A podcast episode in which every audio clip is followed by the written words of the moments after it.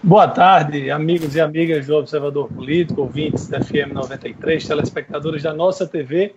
Ontem tivemos alguns problemas técnicos e dificuldade para nos comunicarmos. Hoje estamos tentando aqui outro aplicativo, tentando outra forma de nos comunicarmos para, seguindo a orientação das autoridades sãs desse país, mantermos o isolamento social, pelo menos por enquanto, é, para tentar frear o início dessa da, da pandemia aqui no nosso país. Ontem o presidente Jair Bolsonaro fez um pronunciamento que eu resumiria em uma palavra: irresponsabilidade. Todos os presidentes, todos os líderes mundiais, todas as autoridades é, é médicas e científicas do mundo, todas estão defendendo que a melhor forma de se evitar um colapso no sistema de saúde, de se evitar um número gigantesco de mortes, é pelo isolamento social, é parando, pelo menos por enquanto, as atividades em suas casas. Se vocês procurarem na internet, no dia 28 de fevereiro, o jornal El País, da Espanha, trouxe uma matéria mostrando que a Itália estava mudando a abordagem da, de como encarava, de como enfrentava o coronavírus por causa da questão da economia. E o que aconteceu na Itália, todos nós sabemos. A Itália, o primeiro-ministro, num primeiro momento, tentou adotar um discurso parecido com o que o presidente Jair Bolsonaro adotou ontem, dizendo que as escolas voltem a funcionar, que só precisa ficar isolado os velhinhos. Ele disse que ele tinha porte atlético, não, não teria problema algum. Com relação à doença ou não do presidente Jair Bolsonaro, a justiça obrigou o Hospital das Forças Armadas lá de Brasília, onde ele e o filho Carlos Bolsonaro, é, que, é, que é tratado por ele, chamado por ele de o Pitbull, onde eles fizeram o exame, é, a justiça obrigou que o hospital informasse ao governo do Distrito Federal quem havia feito o exame e quem tinha dado positivo. O, o hospital mandou a resposta, mandou então para o governo do Distrito Federal, 17, dizendo que 17 pessoas haviam sido é, constatadas com é, infectadas pelo coronavírus. Estranhamente, só mandou o nome de 15 pessoas. E mais estranhamente ainda, o presidente Jair Bolsonaro e o seu filho Carlos Bolsonaro fizeram os exames lá. O nome deles não consta, nem que sim, nem que não. Aí fica a dúvida estaria o nome do presidente e de Carlos Bolsonaro nesses dois casos que não foram revelados, o presidente Jair Bolsonaro ele vai contra tudo e todos. Ele quer dizer que ele inventou uma história de isolamento vertical, que só se isola os velhinhos, que ele diz que só morre velhinho e que a economia não tem para que parar. O próprio ídolo do presidente Bolsonaro, que é o presidente americano Donald Trump, em pronunciamento ontem também, só que mais cedo do que o de Bolsonaro, disse que a economia tinha que voltar a funcionar, mas, mas depois da Semana Santa, lá para o dia 12 de abril. Veja só, o próprio presidente Donald Trump, que é em quem o presidente Jair Bolsonaro se espelha muito, disse para a economia americana voltar a funcionar apenas no dia 12 de abril. Certamente, quem ouviu o discurso e traduziu para o presidente não tem um inglês muito bom. Certamente, a experiência é de assar hambúrguer nos Estados Unidos. O, os especialistas, os economistas, os médicos, todo mundo diz que a hora é de parar, é hora de o poder público investir, gastar, o, aumentar os gastos públicos para criar também uma rede de proteção social para as pessoas que vão ficar desempregadas. Disso ninguém tem dúvidas. Mas o pronunciamento do presidente Jair Bolsonaro causou muita reação. E as reações nós comentaremos aqui ao longo do programa.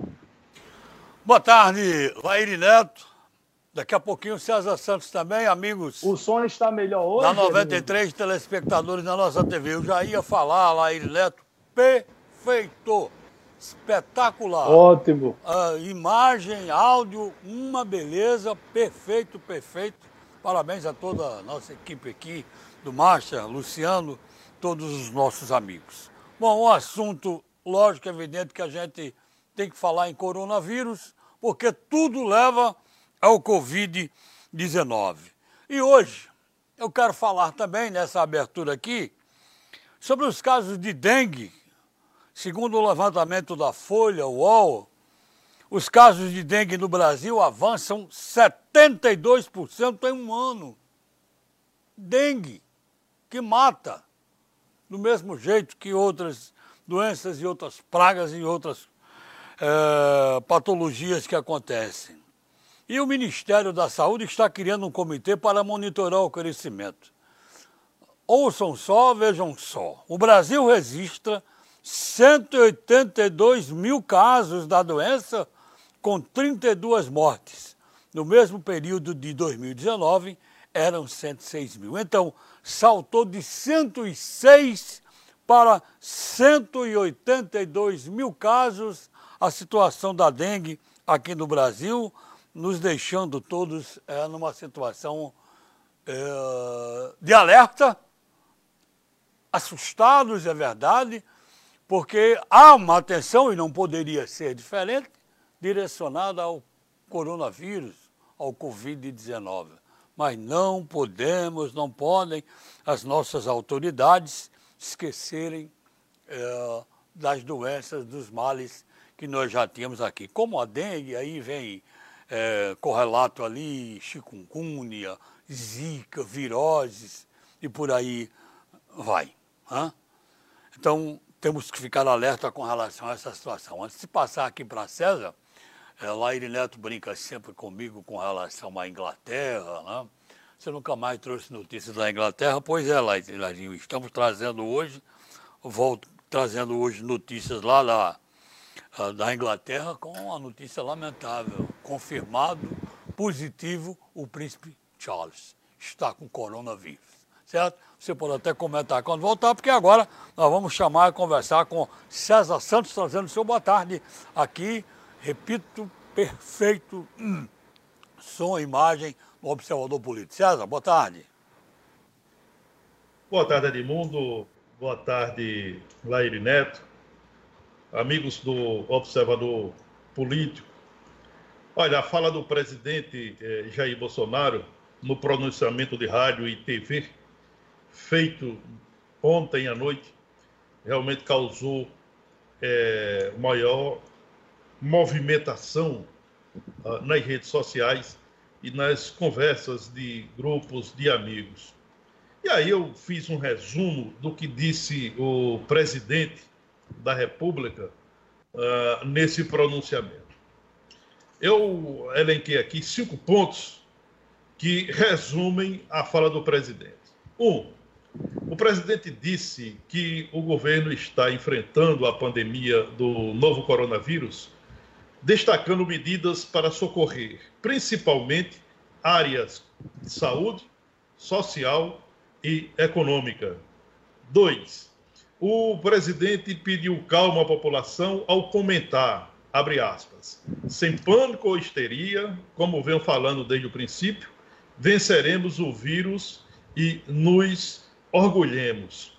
Três, Bolsonaro afirmou que as autoridades devem evitar medidas como proibição de transporte coletivo, o fechamento do comércio e o confinamento em massa abre aspas, para o que ressaltou, para o que ressaltou o presidente.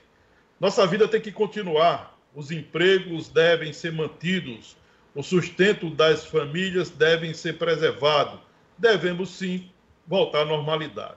Quatro, o presidente voltou a dizer que o grupo de risco para a doença é o das pessoas acima dos 60 anos de idade e que não teria necessidade de fechamento de escolas, de universidades, já que são raros os casos fatais de pessoas sãs com menos de 40 anos.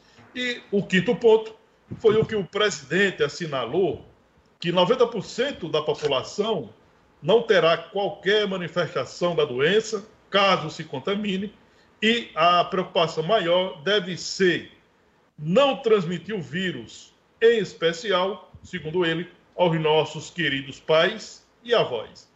No final de sua fala, em rede nacional, o presidente destacou, abre aspas, para o que ele disse.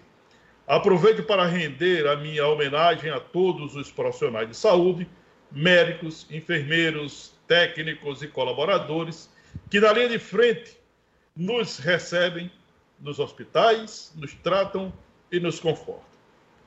Ora, o, o pronunciamento do Bolsonaro repetiu pontos, essa é a luz da verdade, pontos que ele já vinha falando em lives e entrevistas. O que fez o presidente?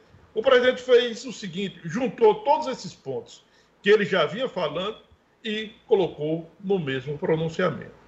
Foi o suficiente para provocar a reação imediata e, mais uma vez, as torcidas foram para as arquibancadas, é, aí leia-se as redes sociais, né? Um lado contrário ao presidente disse Bolsonaro é, é o irresponsável, um lunato, um louco, um genocida. O outro lado, a favor do presidente, disse: o presidente foi certeiro em sua fala. Bom, restará o julgamento final ao presidente Jair Bolsonaro. Que julgamento final é esse?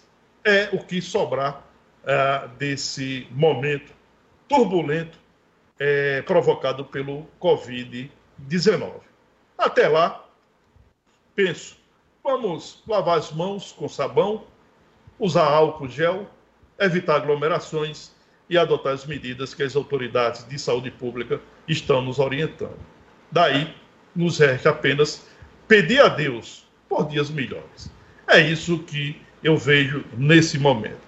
Não estamos no momento de crises é, que não sejam estas provocadas pela pandemia qualquer outra crise inserida nesta, o, a, a só vai é, piorar a situação.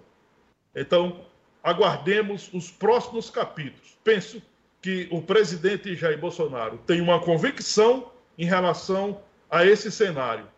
E é uma convicção diferente do que outras autoridades têm mostrado. Inclusive, o próprio presidente, o próprio ministro da Saúde, Luiz Henrique Mandetta. Ao final de, todo, de toda essa crise, de todo esse momento, nós vamos ter as condições ideais de, de apontar ou pontuar o que foi feito de bom, o que foi feito de errado e o que sobrou para o Brasil.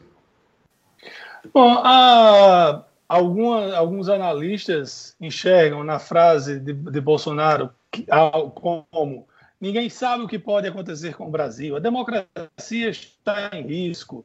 Ele tá, tem feito um enfrentamento às decisões dos governadores que tomaram as é, medidas, adotaram medidas por conta própria, uma vez que o presidente não tomou, não fez nenhuma medida mais drástica, porque ele não acredita que essa deva, deva ser a estratégia a ser seguida.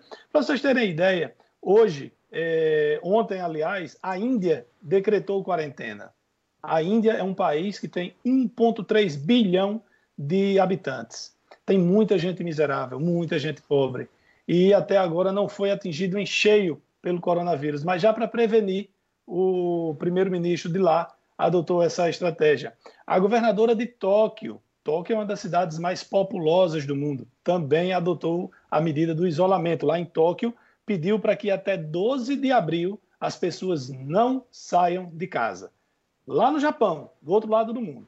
Enquanto isso, aqui no Brasil, ontem o presidente Jair Bolsonaro fez uma videoconferência com governadores do Sul e do Centro-Oeste e hoje fez uma com governadores do Sudeste.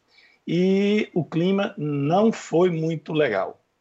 O governador de São Paulo é, disse o seguinte: é, abre aspas, inicio na condição de cidadão, de brasileiro e de governador de São Paulo, lamentando os termos do seu pronunciamento ontem à noite à nação. Estamos aqui, os quatro governadores do Sudeste, em respeito ao Brasil e aos brasileiros, em respeito ao diálogo e ao entendimento. Mas o senhor, que é presidente da República, tem que dar o exemplo e tem que ser o mandatário a dirigir, a comandar e liderar o país e não dividir.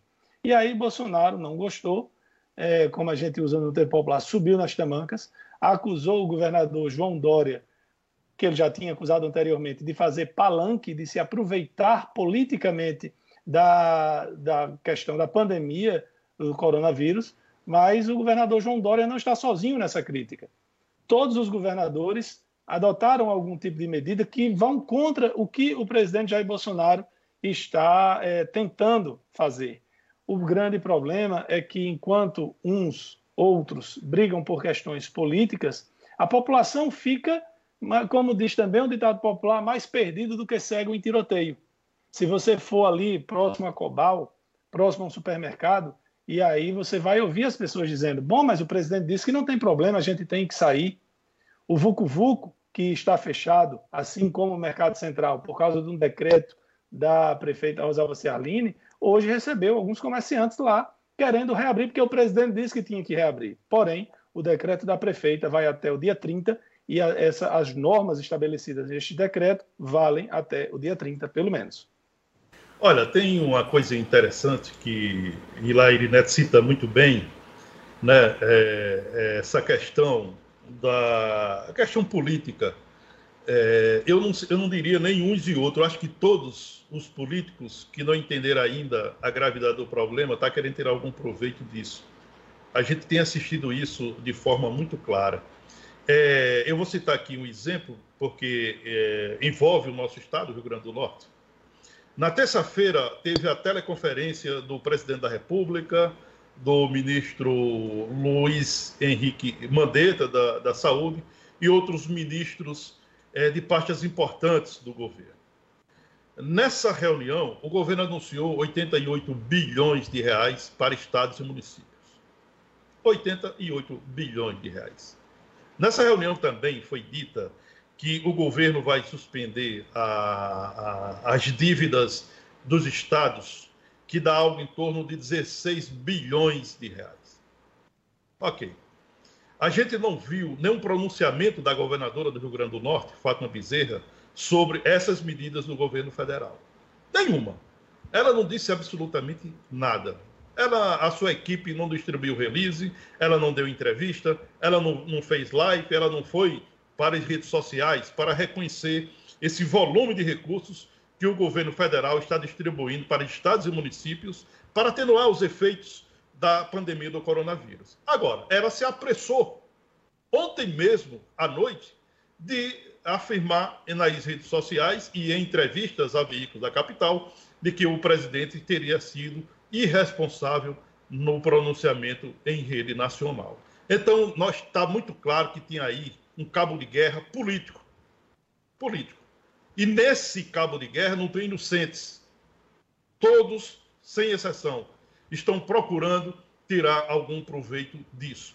Inclusive, eu quero até aqui citar, eu estava comentando com alguns amigos, através é, de telefone, a, uma, a postura do ministro da Saúde, o Luiz Henrique Mandetta. Num, no, no início da semana, aliás, no final de semana, ele afirmou, e a gente até discutiu isso, comentou e trouxe para a bancada do Observador Político, ele fez uma previsão que o coronavírus ele terá aí, aí no Brasil algo em torno de 20 semanas e que o país voltaria à normalidade, começaria a voltar à normalidade entre agosto e setembro. No dia seguinte, o ministro Luiz Henrique Mandetta sugeriu o cancelamento das eleições municipais.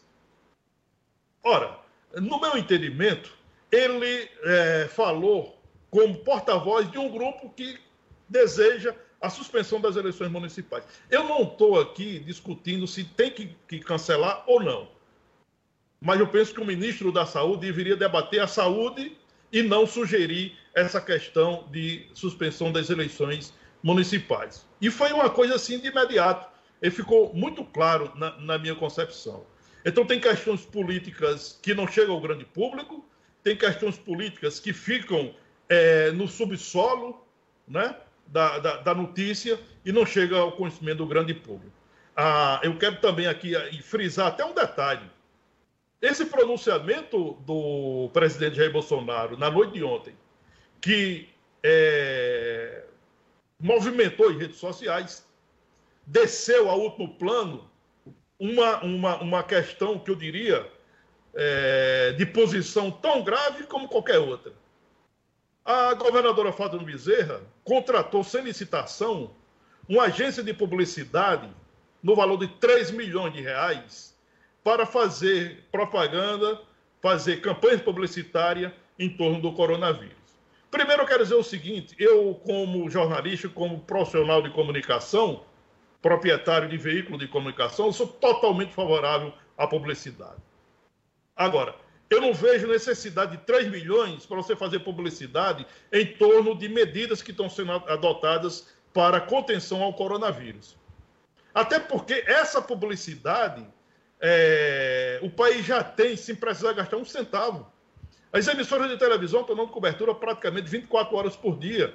Qualquer emissora de televisão que você ligar, você vai ver é, infectologistas, autoridades é, de saúde, cientistas, jornalistas, médicos, etc., dando dicas em relação ao coronavírus, a sua repercussão, o que pode atingir, o que não pode, o que o cidadão deve fazer, o que não deve fazer. Não precisaria, nesse momento, gastar 3 milhões de reais para fazer publicidade de algo que já tem de graça. Repito. César. Pois não. É, não, a, a, as consequências políticas, você, tá, você falou aí que muita coisa não vem ao público, né? As consequências políticas da, do pronunciamento do, do presidente Bolsonaro. Veja, o presidente do Senado, Davi Alcolumbre, que até a eleição para presidente do Senado era um completo desconhecido do país, só era conhecido em seu estado, por onde foi eleito senador, é, ele ontem emitiu uma nota, ontem, ontem mesmo, à noite, dizendo que o país precisava de um governante sério. Ou seja, disse que o presidente não é sério. O governador de Goiás, é, Ronaldo Caiado, que é amigo de Bolsonaro dos tempos que eles eram deputados, porque Ronaldo Caiado sempre foi da bancada da bala, ele sempre foi linha dura, direita e etc. Ele rompeu com o presidente Bolsonaro hoje ele emitiu uma nota dizendo que a partir de hoje só fala com o presidente Jair Bolsonaro a partir de comunicados oficiais, porque, segundo ele, o presidente não está à altura de conduzir o país, principalmente em um momento como esse. Só para registrar e para a gente entender exatamente essa questão política, os interesses que tem por trás é, do que eles falam de público, o Davi Alcolumbre, o presidente do Senado da República, o governador de Goiás, o Ronaldo Caiado, eles são dirigentes do Democratas, do mesmo partido do ministro da Saúde, Luiz Henrique Mandetta. Dá para entender como é que é a crise política que, é, nesse momento, muitos políticos, não muitos não, quase a sua totalidade, está pensando muito mais na sua cozinha do que propriamente em discutir a questão do Brasil. É impossível discutir com responsabilidade a crise provocada pela pandemia do coronavírus se não discutir saúde, economia e social. As três coisas estão é, ligadas e não tem como desatá-las. As três coisas fazem parte da mesma crise. Você não pode dizer o seguinte: vou cuidar da saúde. É impossível você cuidar da saúde se você não cuidar do social e da economia. É impossível. Então é preciso observar todo essa, esse cenário e ter responsabilidade. É muito fácil se pegar frases fora de contexto, é muito fácil pegar algo que não esteja dentro de um processo que seja o correto para se fazer, para se explorar de forma política. Acho que esse momento eu tenho comentado quase que diariamente.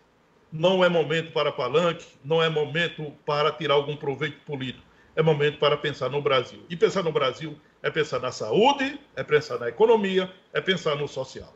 Olha, aí até serve, vai servir aí de comentários para César e Lairinho, porque são dois pontos aqui principais que as participações, os nossos ouvintes e telespectadores interagindo, né, estão falando. Primeiro, respeito ao aumento de 15% que a Petrobras, melhor, o, a Petrobras baixou o preço da gasolina nas refinarias em 15%. Na é verdade, é, e com isso está todo mundo perguntando: o preço vai para as bombas? Porque aqui em Mossoró tem um histórico, uma cultura, sei lá, meio que esquisita, que baixa o preço da refinaria, mas o preço da bomba continua o mesmo. Então, a Petrobras reduziu esse preço em 15% e está todo mundo perguntando. É um assunto, esse aqui, inclusive, estão pedindo para Lairinho comentar. E o outro que estão pedindo para César, vocês podem voltar cada um com esse assunto, diz respeito à questão da decisão da Anael, a portaria da Anael, sobre a questão da energia. Três meses sem corte. Cuidado, consumidor, tenha muito cuidado, porque daqui a três meses você vai ter que pagar. Não está dispensando, não. Daqui a três meses você vai pagar com juros, a conta vai estar desse tamanho e já disse a, a, a portaria. A, a, quando ao final de três meses, se não tiver pago, 90 dias, corta sua energia, então tenha muito cuidado. Lairinho e César. Lairinho, perguntando aqui sobre essa questão dos combustíveis na bomba, o que, é que você acha? Bom, a, é importante a gente frisar que foi em um domingo que teve aí uma confusão entre Rússia e Arábia Saudita. O preço inter, é, internacional do barril caiu é, 30% em um único domingo. Depois caiu mais ainda por causa do coronavírus. A Petrobras, desde o governo de Michel Temer, vem adotando a política de preços, baseando o preço de acordo com o mercado internacional. Se no mercado internacional já caiu bem 40% ou mais o valor do petróleo, a gasolina que já deveria ter caído mais. De lá para cá, Edmundo, o, a Petrobras já reduziu uma vez em 9%, outra vez em 12% e agora em 15% o, o valor da gasolina na refinaria. E a gente não vê essa redução. Somando aí, você vai ter quase 30%. Né? Vamos arredondar para 30%. É, nas bombas, esse, não caiu isso. Não isso caiu em menos de 30 dias, né, Leirinho? Muito, bem menos de 30 dias. Pois é. Olha, o, é, né, César, o, é, César uh, o que pediram aqui, eu falei, Lairinho comentou aí sobre a questão do combustível, né? E o que a gente comentou aqui, uh, as pessoas têm que ter muito cuidado, o consumidor, com relação a essa questão aí do que, dessa portaria da ANEEL, porque isso é uma faca de dois gumes, é, isso é uma bola de neve, isso é muito complicado. No final de três meses, vão cortar a energia de sua casa, né? Olha, a Coserne, que é a nossa operadora, a Coserne atende a 1 milhão e 400 mil clientes na sua área de concessão, é, emitiu nota hoje afirmando que vai cumprir a determinação da Agência Nacional de Energia Elétrica. Então, por 90 dias, não vai é, cortar a energia dos clientes inadimplentes. Essa é uma medida, eu diria, que nesse momento as pessoas que estão inadimplentes e que estão sem condições de pagar o seu papel de luz, elas de repente podem estar vibrando ou aliviadas. Agora, eu quero chamar aqui a atenção seguinte, da seguinte forma: nesses 90 dias, as operadoras de energia elétrica vão estar amolando as tesouras, porque passados esses 90 dias, as operadoras vão bater a porta dos inadimplentes. Não tenho a menor dúvida disso e vão cortar a energia de quem não pagar os papéis de luz que estejam atrasados. Vamos imaginar aqui o consumidor que já está hoje, por exemplo, com um papel de luz atrasado. E ele entenda que, já que não vai cortar, eu não vou pagar, ao final desses 90 dias, ele estará com quatro papéis de energia elétrica para pagar a operadora. Se não pagar, a operadora vai bater a sua porta e vai cortar sem dó e nem piedade. Então, é. penso que isso aí é apenas uma bola de neve que daqui a pouco vai atropelar os menos favorecidos. Mas a gente precisa observar também o seguinte: essa decisão, se eu não estiver enganado, ela é válida para consumidores de baixa renda. Não é, para todos. É 100%, ah, tem certeza? É, é para é, todos. Essa decisão de ontem. É, né? é para a, todos. A baixa renda é no caso da KN, que perguntaram aqui. Baixa renda é KN para os consumidores, mas COSERN, energia é para todos os consumidores, todas as ligações. Lairinho, eu estou perguntando a você aqui sobre TV a cabo. Como é que fica a situação? Se você tem alguma informação. Tem esse caso também, né? TV a cabo. Não, aí não. Aí são empresas privadas, não privadas. são concessões públicas. Sim. Não tem opção. Ah, se não, não pagar, as empresas podem cortar. Olha, é, na, na, na cauda do cometa que foi lançado ontem pelo presidente da República, a governadora Fátima Bezerra editou um novo decreto. E esse novo decreto já está publicado no Diário Oficial do Estado, edição desta quarta-feira. Entre outras coisas, o decreto determina o fechamento de qualquer loja e atividade comercial que possua sistema artificial de circulação de ar, é, com exceção daquelas destinadas à comercialização de alimentos, medicamentos e de atividades essenciais. Os estabelecimentos autorizados a funcionar deverão adotar medidas de proteção aos seus funcionários e clientes, sendo obrigatória a colocação de anteparo de proteção aos caixas, embaladores e organização de filas. O que chama atenção nesse decreto é que a governadora prorroga, veja só, prorroga é, o fechamento de restaurantes, bares, lanchonetes e similares até o dia 2 de abril. No decreto anterior, essa, de, essa determinação iria até 30 de março. Agora, vai até 2 de abril. Ok, é o, de, é o decreto para. Aumenta três dias, não é, César? Pois é, é um decreto para incentivar o isolamento social, a gente entende. Agora eu tenho uma pergunta e, ao mesmo tempo, uma preocupação. Não vi até aqui nenhum decreto é, do governo, que seja ele municipal, federal, estadual, é, atenuando a carga é, tributária para esses segmentos. Por exemplo, Sim. não vi um decreto ainda da governadora. algum tipo de renúncia fiscal é. para auxiliar o setor produtivo. Eu ainda não vi nenhum decreto ainda reduzindo, por exemplo, o percentual, a alíquota do ICMS, a alíquota do ISS. Não vi ainda. Manda fechar o restaurante é, da periferia, que é uma empresa de pequeno porte, mas no final do mês vai cobrar o ICMS dessa empresa. Manda fechar as portas dos bares, dos restaurantes, das lanchonetes, mas vai cobrar o ICMS, vai cobrar o ISS dessa, desse segmento. E aí? Como é que esse segmento vai sobreviver? E como é que esse segmento vai pagar os salários, os encargos sociais dos seus trabalhadores? Então, isso aí, é, é, isso funciona como uma rede, isso tem um efeito dominó absurdo, que daqui a pouco aquelas pessoas que não entenderam ainda a importância de se preservar os segmentos econômicos desse país, daqui a pouco o desemprego vai bater a sua porta. Daqui a pouco o, a, a média pequena empresa não vai ter condições de sustentar o emprego. E o que é que vai ser feito? O que é que vai ser dito? Vai ser dito o seguinte: o país está crescendo o desemprego. O desemprego era 11 milhões, hoje está 13 milhões e daí as pessoas não vão lá. olhar para trás, é, e as pessoas não vão olhar para trás e entenderem por que, que estão desempregadas. Né? Não vão olhar para trás e fazer eu... o seguinte: olha, aquele isolamento que eu gostei de ficar em casa alguns dias, que eu não fui trabalhar, tudo tem um preço. Os governos estão mandando fechar as portas, estão mandando o comércio não funcionar, mas não estão observando que os governos vão continuar pagando os seus encargos, co cobrando os encargos porque esses encargos são necessários. Quem é que banca salário de servidor público? Quem é que banca saúde pública? Quem é que banca educação? Quem é que banca o saneamento? São os encargos que os contribuintes pagam. São os encargos que as empresas pagam. Então precisamos ter muita, muito cuidado na hora de a gente analisar o, o cenário como um todo.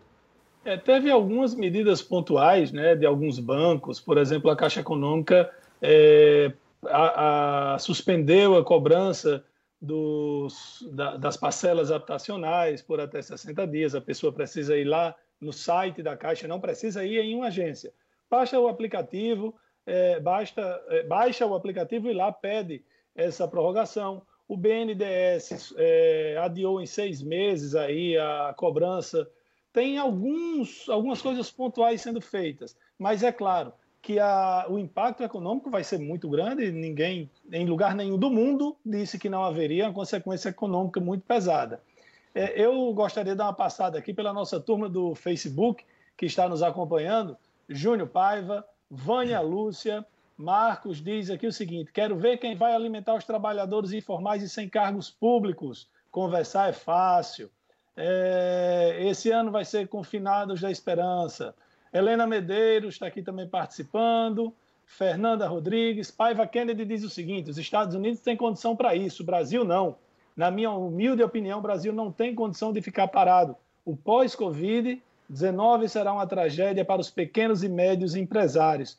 E, em consequência, os assalariados mínimos e os mais pobres serão os mais afetados. A melhor saída é voltar a trabalhar, mas com cuidado, com higiene, dentre outros. É, só um detalhe, Paiva. Não foi só os Estados Unidos que pediu para o pessoal ficar em casa, não, tá? O único líder de um país que pediu para a população não ficar em casa foi o do Brasil. Todos os outros pediram para ficar. Marcos Oliveira diz aqui: convenhamos, César está em outro nível, parabéns pelo comentário.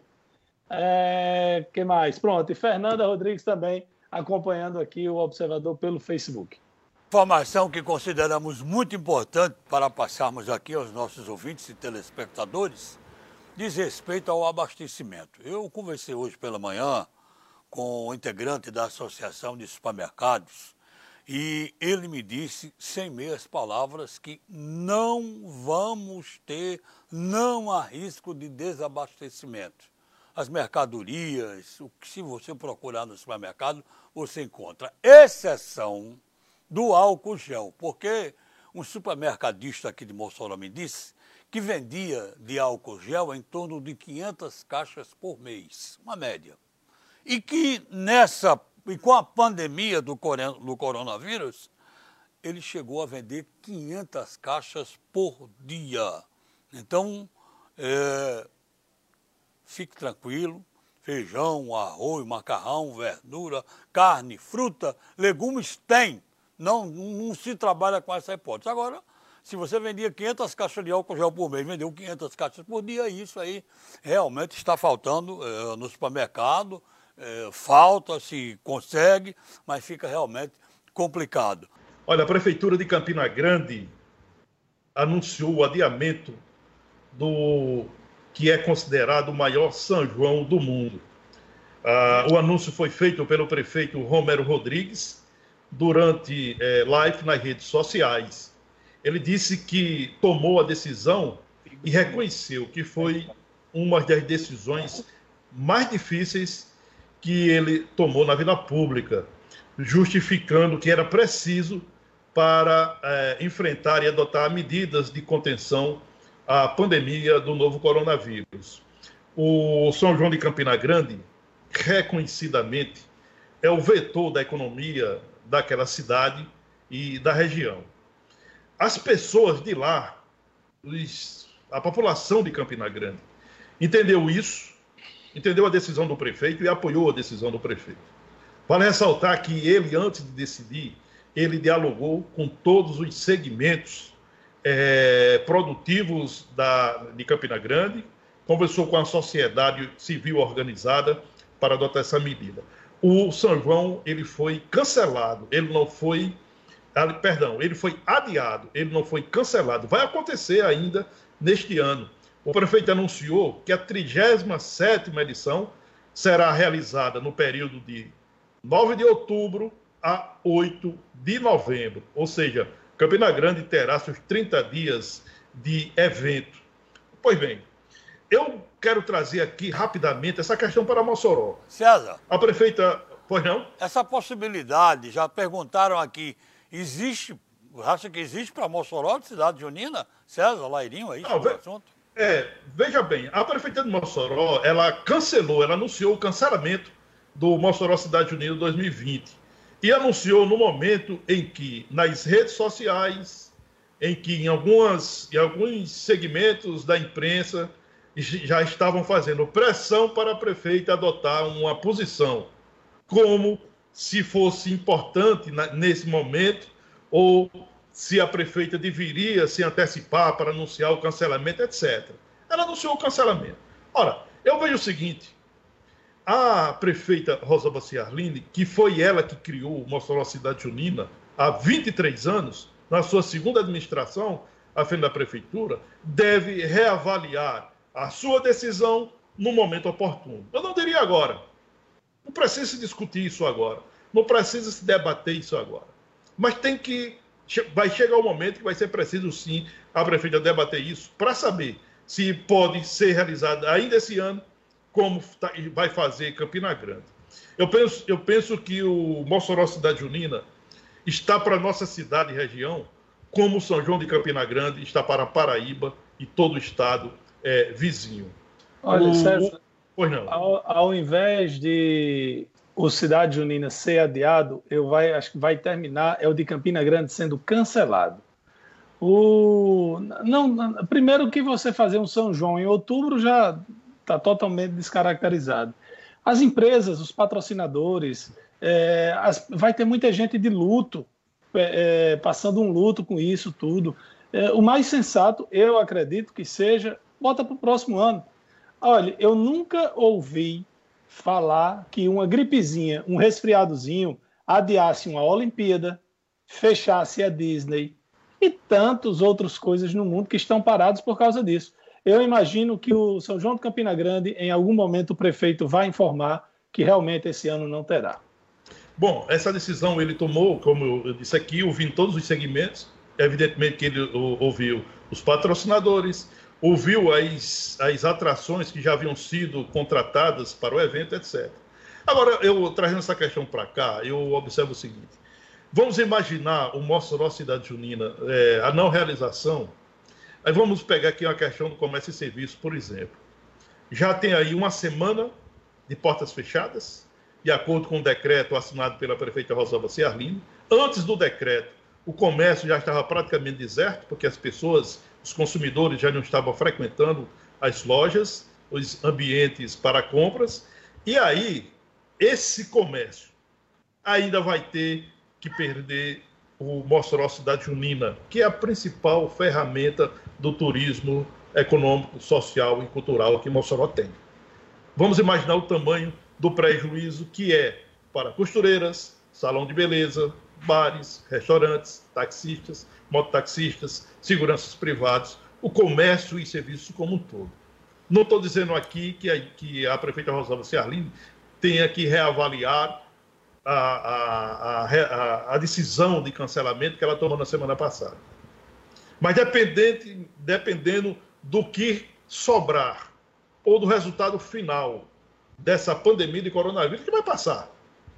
Ela vai passar. A gente não sabe se em três meses, se quatro, se dois, se em dois meses e meio, enfim, vai passar. E ao final disso, ela pode muito bem reavaliar se é possível realizar o evento, se não é possível, etc. Agora, penso que o prefeito de Campina Grande tirou, a, a, a chamou os segmentos, adotou medidas, porque guardadas as devidas proporções o São João de Campina Grande está para aquela cidade e região como o Carnaval está para Salvador, guardado as devidas proporções. Isso tem um efeito econômico e social sobre a vida das pessoas é, impactante. Então, é um, é um debate que eu penso a gente vai ter que, que se deparar com ele, vai ter que enfrentar esse debate no momento oportuno. Olha, eu vale a pena o registro os bancários saem na frente, o sindicato dos bancários. E os bancários iniciaram uma campanha para doar um respirador uh, às vítimas do coronavírus no Rio Grande do Norte. E temos agora a informação confirmada de que o primeiro respirador, uh, por parte de um sindicato, que se tem notícia, foi o Sindicato dos Bancários quem doou valor de 52 mil, receita própria, entregue ontem, dia 24, valor ao Comitê Gestor da Crise do Covid-19. Vocês é, viram uma informação, Edmundo César, de que tinham 14 respiradores fechados lá em Natal, do governo do estado, que não haviam Sim. sido enviados para o Tarcísio Maia, porque o Tarcísio Maia não estava pronto eu e que o empresário aqui da eu... cidade se disponibilizou a, a Eu vi essa notícia. Eu vi essa notícia. Não confirmada, mas eu vi. É verdade? É, eu é tenho visto movimentos de vários empresários, de grupos de empresários, conheço alguns. É, tem uma empresa que opera aqui em Mossoró que me contactou, que disse que ia doar dois respiradores, pediu para não dizer o nome da empresa, mas que assim que tivesse onde comprar, que a prefeitura soubesse onde comprava, podia informar que eles dariam um valor referente a dois respiradores. E tem muita gente se cotizando, tem empresário dando metade de um respirador, tem empresário dando cinco respiradores. É, quem tem, tá, algumas pessoas que têm, estão realmente ajudando e se cotizando. Parabéns aí à turma do sindicato que também fez isso. Olha, em relação a essa questão do governo do Estado, o Jornal de Fato traz essa reportagem hoje, na sua capa de Mossoró. O governo do Estado está contratando os leitos do Hospital São Luís, que é um hospital privado de Mossoró, para atender a demanda do coronavírus. Né? O Hospital São Luís, segundo a sua direção, tem 60 leitos. Desses 60 leitos, segundo também a sua direção, 23 é, já dispõe de respiradores pronto para funcionamento. Ontem, a governadora é, Fátima Bezerra determinou que esse hospital seja contratado para atender a demanda. Por que é que o governo está é, buscou um hospital privado aqui em Mossoró? Porque o Hospital Regional Tarcísio Maia não tem as mínimas condições de receber pacientes suspeitos de contaminação é, do novo coronavírus. A gente é, já denunciou, é, inclusive na bancada do Observador Político, as condições é, críticas, preocupantes do Hospital Regional Tarcísio Maia, que sequer, sequer dispõe equipamentos de proteção individual, as chamadas EPIs, para os seus funcionários, para os seus servidores. O, os, os, médicos, enfermeiros, servidores do Tarcísio Maia reclamam que o hospital não dispõe de papel toalha, de álcool em gel, de óculos de proteção, de luvas e falta até a máscara adequada, que é aquela máscara N95. Por conta disso, o governo do estado está contratando o Hospital São Luís. E essa contratação é contratação emergencial, está dentro daquele contexto da calamidade pública. Olha, tem muitos gestores que na calamidade pública não fica tão triste assim. Por quê? Porque a calamidade pública você pode contratar sem precisar de enfrentar um processo burocrático Mas, da licitação. O, o, com relação à contratação, a gente sabe que o Tarcísio Maia não tem condições de atender para o que já existe, né? para o que já precisa. Então, a, eu não, não tenho, não conheço as instalações do Hospital São Luís, não sei as condições que estão lá, é, uhum. mas eu acho que tem que se contratar a mais mesmo. E quem sabe, quem sabe, isso não serve para que a gente. Ah, e passou a crise do coronavírus. Governadora, mantenha o um contrato com os hospitais enquanto, ou então melhore aqui o Tarcísio Maia. Se teve dinheiro nesse período de, de calamidade, vamos ter o dinheiro depois. Então, a, a, é importante que se aumente né, a rede de atendimento, porque o Tarcísio Maia realmente já é muito sufocado, estrangulado é. com as necessidades do dia a dia. É. Agora, o que me chama a atenção é o seguinte: o governo apressou para contratar esse hospital privado. Palmas. A situação exige emergência. Por quê?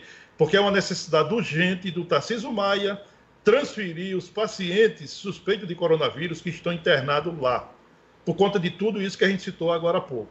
Agora, como não tem, como não, necess, não é necessário nesse momento a licitação, como precisa enfrentar essa burocracia, como tem os recursos que já foram encaminhados pelo governo federal para a área da saúde, por que, que o governo não se apressou de melhorar as instalações do Hospital da Polícia Militar em Mossoró, que tem boa estrutura, para que os pacientes fossem atendidos num equipamento público. O governo optou por contratar um hospital privado. Por que não fez esse investimento no hospital da Polícia Militar? O hospital da Polícia Militar, que foi fechado pelo ex-governador Robson Faria, está lá. Tem os equipamentos, tem a estrutura e precisaria de um, de um investimento, eu diria, talvez um, um terço ou a metade do que será investido para contratar um hospital privado. Sem Inclusive, dúvida. as associações de policiais militares estão defendendo que a governadora use, faça um investimento com esses recursos para o enfrentamento e a contenção do coronavírus, para recuperar o hospital da Polícia Militar e devolver esse hospital. aos profissionais da segurança pública e à sociedade como um todo. Informações de dentro da polícia de que o hospital da polícia, que eu digo sempre, nunca deveria ter sido fechado, está, o assunto está em gestação, ele pode ser aberto sim. É aberto, que seria ótimo, né? Não. Tomara okay? que seja. Olha, mas, tomara é, que seja. Na reta final, uma, uma notícia é, boa, né? A, a governadora Fátima Bezerra anunciou ontem que vai antecipar em cinco dias o pagamento dos salários de março para aposentados e pensionistas, né? Esse pagamento ele já está é, disponibilizado a partir de hoje na, nas contas. A decisão da governadora de antecipar esse pagamento foi para evitar aglomeração nas agências bancárias. Na sexta-feira, dia 27, é a vez de o governo pagar inativos da administração di direta, além dos alunos soldados da Polícia Militar. Os ativos da administração direta e indireta receberão na terça-feira, dia 31, conforme o calendário anunciado posterior, anteriormente. Agora, em relação aos salários atrasados, dezembro de 2018, 13 terceiro salário de 2018, o governo colocou uma pedra em cima. Em relação a aplicação, o, a, a, o pagamento de, do reajuste de 12,84% para os professores, o governo colocou uma pedra em cima. E como todo mundo está concentrado nessa pandemia do coronavírus, ninguém fala mais sobre a greve dos professores e por que a governadora, que é professora, não cumpre a lei aplicando esse reajuste determinado, eh, determinado por lei é, que é de 12,84%. Só para ilustrar, Laire se você me permitir, é dizer que agora em março, os professores da rede municipal de ensino de Mossoró já vão receber seus salários com 12,84% de reajuste e mais o retroativo integral. Estamos em cima Bom, da hora. A, a gente, pra, só para encerrar aqui, a gente vai. Nós estamos no meio vamos dizer, da primeira semana realmente de confinamento aqui em Mossoró, ah, quando realmente caiu a ficha de muita gente. E independente do que diz o presidente, independente de que diz, do que diz as torcidas, é importante a gente analisar que no mundo inteiro, do Japão aos Estados Unidos, todos estão adotando o confinamento como estratégia de brecar, de frear o impacto do coronavírus. Daqui a uma semana, pode ser que a gente afrouxe mais, porque a gente já tenha conseguido diminuir um pouco o impacto. Ou daqui a duas semanas, mas não vamos simplesmente ignorar a recomendação de todas as autoridades de saúde deste planeta. Não é desse país, é deste planeta. Para que a gente possa voltar aos poucos à normalidade e recuperar a economia, que vai sofrer um baque sem dúvida alguma.